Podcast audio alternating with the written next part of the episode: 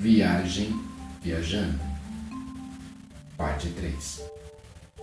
Voltando no tempo. 1926. Ora, estamos na frente da longínqua escola da roça, em meio a canaviais, pastos e roçados. Grupo escolar do bairro Chave do Chicó, município de Rio das Pedras, São Paulo. E chegando no justo momento que a aula se inicia. São 36 alunos, já conhecedores dos símbolos básicos da nossa língua e o valor sonoro das letras. Inclusive, aptos a alocar as sílabas para a formação das palavras. Hoje terão as primeiras aulas práticas. Professora ordenando. Agora mesmo, vocês irão à lousa. Vamos escrever algumas palavras o nome das coisas mais importantes da nossa casa, da nossa vida. De um a um, todos irão à luz. Vocês mesmos escolherão o que escrever. Dona Nhanhã era a respeitável idosa senhora responsável zeladora da escola, vó de todos nós. Solícita, preenchia todos os vazios da escola. Dona Nhanhã vai ajudar. O primeiro vai escrever a primeira sílaba, o segundo, a segunda, e assim por diante. Pedrinho, primeiro vai você. Os próximos, a dona Neném vai organizando. Assim, um por vez, todos irão à lousa. Um escreverá a primeira sílaba, o outro a próxima, e assim vão completando uma palavra a seguir a outra. Entendido? Entendido. Repete o coro. Enquanto isso, vou atender a um chamado da diretoria, mas volto logo. Quando retorna, fazendo expressão de espanto e assombro, dramática, aponta para a lousa. Lousa, casa, chá, poço, cola, piso, chave, cavalo, chão, quadro, caldo, chinelo, cadeira, lençol, chaleira, chupeta, cama, gelo, relógio, queijo, mesa, chita, faca, presente chapéu, hora, horta, açúcar, gente, taza, rosa, rosa. Com mais espanto, dramática, explode. Que horror! Mas que é isso? Uma loucura! Uma loucura! Mas calma, resmungue em voz ainda alta. Lousa é com S, casa é com C. E esse cavalo é com C. Cavalo. Cola e cadeira também é com C. Roça é com C. Rosa é com S. Eu já expliquei isso. S entre as vogais tem o valor de Z. Chá é com CH. Poço é com cedilha. Poço. Gelo e gente é com G. Gelo. Nossa! Refletindo melhor sobre o caso, como boa pedagoga que era, entende que é preciso dar mais ferramenta a eles. Então, mudando de atitude, pacientemente explica. Filhinhos, eu vou explicar direitinho para vocês como as coisas são. A letra C, posta antes do E e do I, ela soa como o S. Por isso que dizemos K, C, Si, Co, Cu. E não K, Que, Ki, Co. E tem mais. Quando, quando penduramos um pequeno S na barriga da letra C, Aí a letra C passa a ter o mesmo valor do S. E tem mais ainda.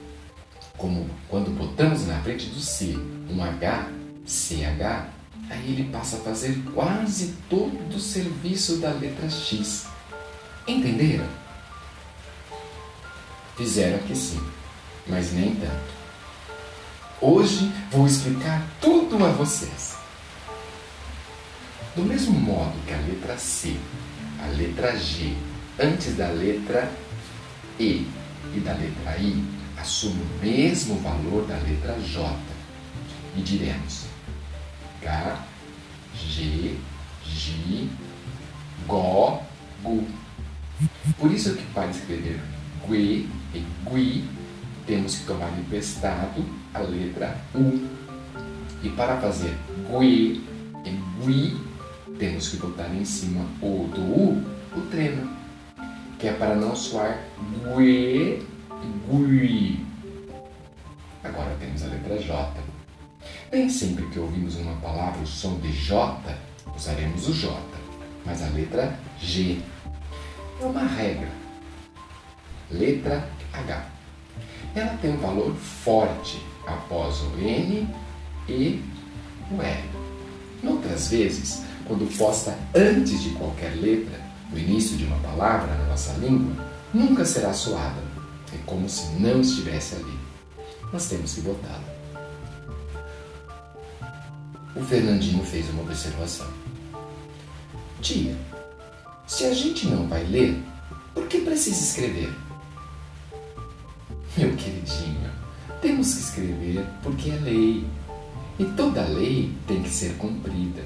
Cidadão obedece e cumpre a lei do país. É por causa disso. Entendeu agora? Fernandinho faz que sim, mas não entendeu nada. Enquanto a tia, ansiosa, tenta explicar aos alunos como que perdidos se entreolham, fixando os olhares nela e na lousa. Por hoje chega, amanhã tem mais.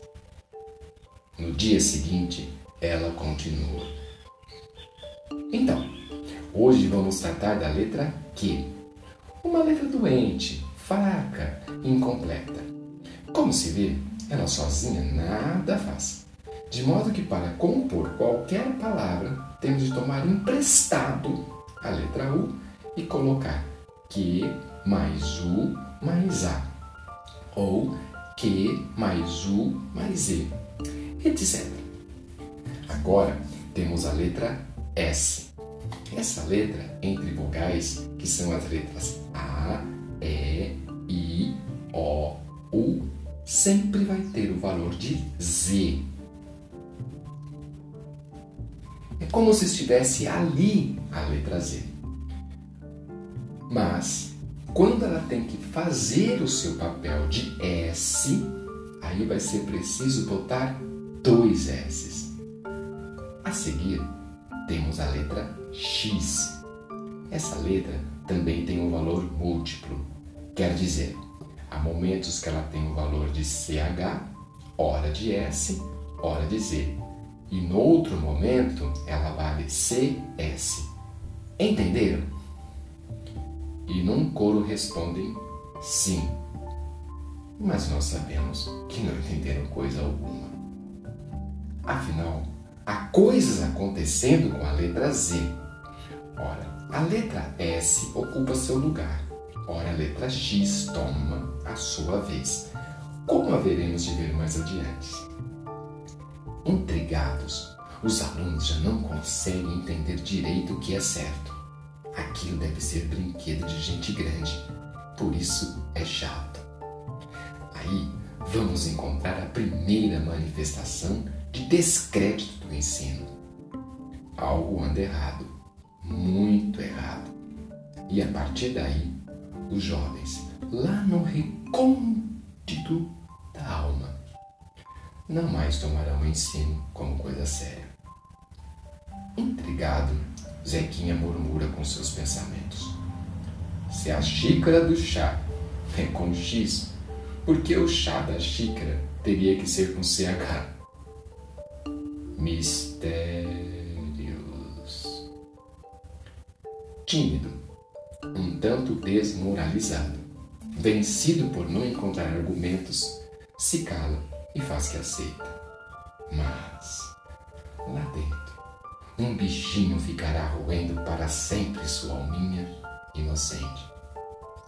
Perplexos, não conseguimos entender como poderia tamanho absurdo persistir por tantos anos, sem que houvesse alguém para tentar consertar ou denunciar uma bagunça dessa envergadura. Chega, já passou da hora de questionar os dogmas. Século XXI, gente.